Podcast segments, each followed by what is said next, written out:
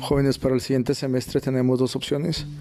Trabajar, la primera sería trabajar con Arduino junto con la Vue y la segunda opción sería trabajar con Arduino y con MBlock.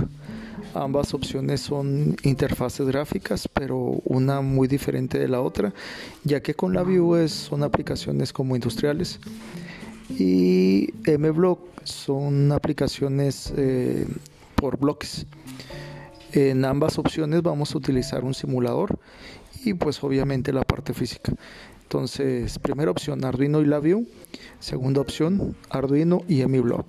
Eh, opción 1 sería para Arduino LabVIEW, opción 2 opción sería para MBlock con Arduino.